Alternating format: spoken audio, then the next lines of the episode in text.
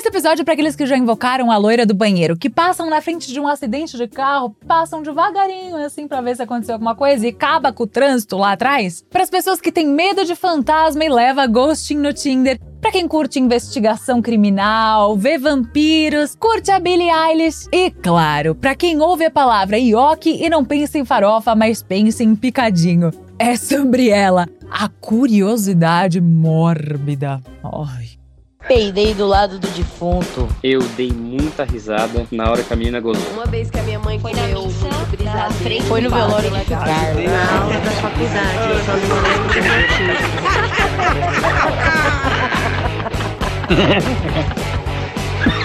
ah, mas eu ri fazer o quê? Aê, seja muito bem-vindo ao Mais Eu Ri, eu sou a Camila Masri, se inscreve aí no canal e bora começar porque hoje o negócio tá sinistro. Em 2013, eu resolvi viajar para os Estados Unidos, fui para Los Angeles. Eu nunca tinha ido para Los Angeles, eu tava super empolgada. Eu falei, vamos encontrar um hotel que caiba no nosso bolso, furado, né? Ali com um bolso que não tem muito dinheiro, entendeu? Que escapa, não é mesmo? Pão de vaca, mão de vaca e pão duro junto. e aí a gente foi lá e encontrou um hotel que parecia super luxuoso, super bonito, tal, umas escadarias. A gente olhou e falou: "Nossa, tá ótimo, né?" Lá bucamos o hotel, chegamos lá, e era assim. Super legal. Piso de mármore, escadarias, mas o clima era meio esquisito, as pessoas eram todas estranhas lá. Ah, um garoto flutuante, é? Puxa. Tá, né? Meio Los Angeles deve ser desse jeito e tal. Fiquei com uma super má impressão de Los Angeles. Beleza, passou, anos passaram. Estou eu, esse ano, vendo o catálogo da Netflix, de repente aparece lá. Cecil Hotel o hotel que eu fiquei.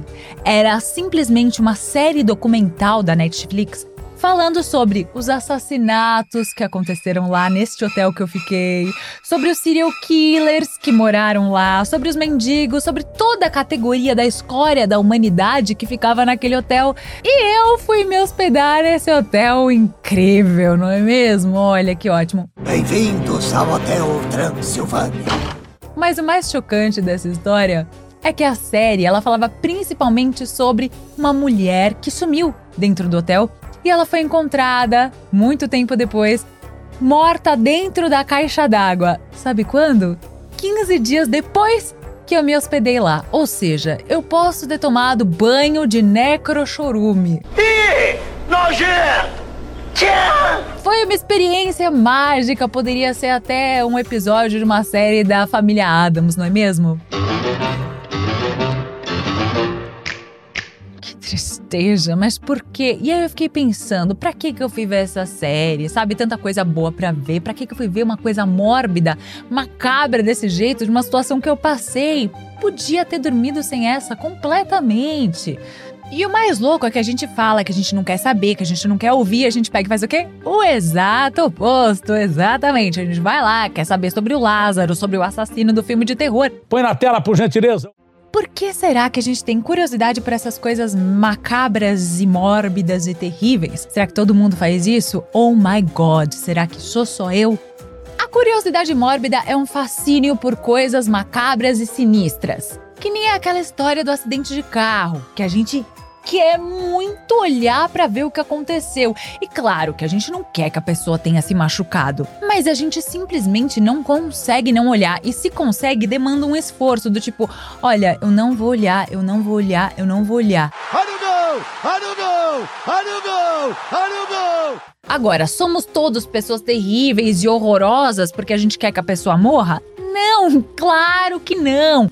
Eu acho, pelo menos, que a maioria de nós sente apenas uma curiosidade mórbida por coisas mórbidas e esquisitas, né? Mas até aceitar isso é um pouco estranho. Apesar de todos nós já termos passado por coisas parecidas, é um pouquinho difícil aceitar que a gente curte essas coisas, que a gente sente atração por essas coisas mórbidas. Mas ela acontece porque pensa, era perigoso demais viver antigamente. Qualquer animal podia te fazer de presa e te matar. Você podia morrer por algum ferimento e se o ferimento, o sangramento não te matasse, você poderia morrer por causa de uma infecção causada por aquele ferimento. Eu vou morrer Mas por causa da evolução da medicina e da ciência, lembra dela? Ah, aí as coisas foram mudando, evoluindo e as chances disso acontecer são bem menores. Só que a gente foi desenvolvendo esse estado de alerta, tipo um aplicativo que foi instalado no nosso cérebro, sabe? Tipo o WhatsApp, assim, que você não consegue deslogar do WhatsApp, sair do WhatsApp, falar, ah, hoje eu não quero estar no WhatsApp. Não, se você tem um telefone, você estará no WhatsApp. O WhatsApp é que nem a máfia. Você só sai dele se te apagarem ou se você se apagar. Deixa. Pega os canônicos. Mas para escapar de perigos, primeiro a gente precisa saber que os perigos existem. E quanto mais a gente souber sobre aquele perigo, Ah, não, não, não. Eu tô cheia do perigo. mais fácil vai ser de prevê-lo e melhor a gente vai se sair se a gente passar por alguma coisa parecida. E é aí que entra a curiosidade mórbida. Você, na verdade, não quer sofrer um acidente e nem quer que outras pessoas sofram um acidente, mas se alguém sofreu um acidente, você quer sim saber o quão grave foi aquele acidente. Porque aí, se você passar por alguma coisa parecida, você já tem alguma informação para saber lidar com aquilo. Aquela situação de ver uma pessoa passando por aquilo vai te dar informações para que você tome alguma decisão ou altere o seu comportamento, como por exemplo, sei lá, diminuir a velocidade no caso de um acidente de carro. E aí, nessa situação, quanto mais grave for o acidente, maior é a sua mudança de comportamento. Claro, um totozinho no carro ali não vai te fazer pensar, nossa, eu preciso diminuir a minha velocidade. Não, se for um mega acidente, aí você vai pensar, você vê uma pessoa ensanguentada, aí você vai falar, não, tá bom, eu preciso mudar a minha velocidade, diminuir aqui, ser um pouquinho mais seguro. Eu queria ter um carro pra, pra família, mas... Mas não- não curtiu. Não, não passava de 300, eu fiquei meio Ah, que chateado. bosta. É, vou vender, vender essa merda. Agora, se for um totozinho, não. E toda essa situação causa conforto pra gente, porque a gente acha que a gente não seria capaz de passar por algo parecido, porque nós nos comportamos de uma forma mais segura do que aquela pessoa que causou aquele acidente. Nós somos mais cuidadosos.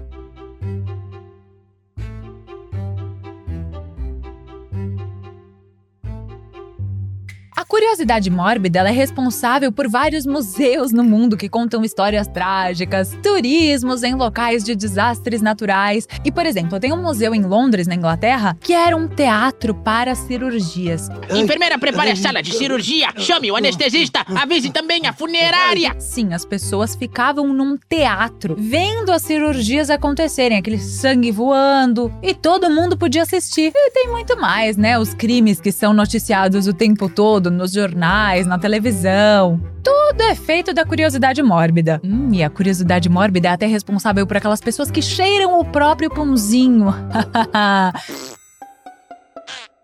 Ali debaixo da coberta, sabe? Ah, vai que você não fez isso. Nunca sentiu aquele odor delicioso da sua própria desgraça sendo expelida? Olha. Que nojo. Poético demais!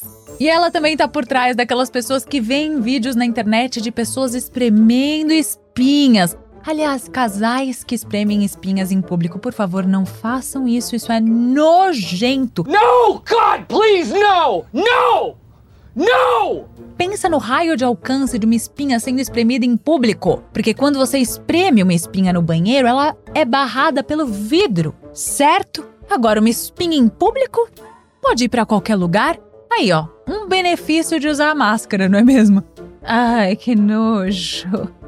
O Dr. Val Curtis, da Escola de Higiene e Medicina Tropical de Londres, diz que as pessoas veem essas coisas nojentas e absurdas e sinistras porque só saber não é suficiente, você precisa ver acontecer, para que o seu cérebro guarde aquelas informações. Porque por mais que a gente não esteja em perigo real quando a gente vê, sei lá, it a coisa, o nosso cérebro guarda aquelas informações e o nosso corpo reage àquilo de forma real. A gente fica num estado de fugir ou de lutar, um estado total de alerta ao perigo, assim. E eleva a nossa endorfina, nossa adrenalina, nossa dopamina. E aí, como não tem nenhum perigo real, todas essas questões físicas de contração muscular, de tensão, desaparecem. E aí o que fica é essa sensação de alívio gostosa, porque são liberados os hormônios ao mesmo tempo em que tem adrenalina. Então a gente não consegue tirar o olho dessas coisas por causa da adrenalina.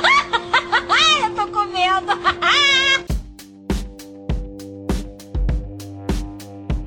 E ver filmes de terror e tudo mais que tem a ver com a curiosidade mórbida faz também com que a gente aumente a nossa autoestima, sabe por quê? A gente passa por aquela experiência sem desistir. E aí a gente se sente mais forte, autoconfiante, tipo naqueles rituais dos nossos ancestrais que antigamente eles tinham que passar por várias provações para mostrar que chegaram na vida adulta e que aguentavam o tranco.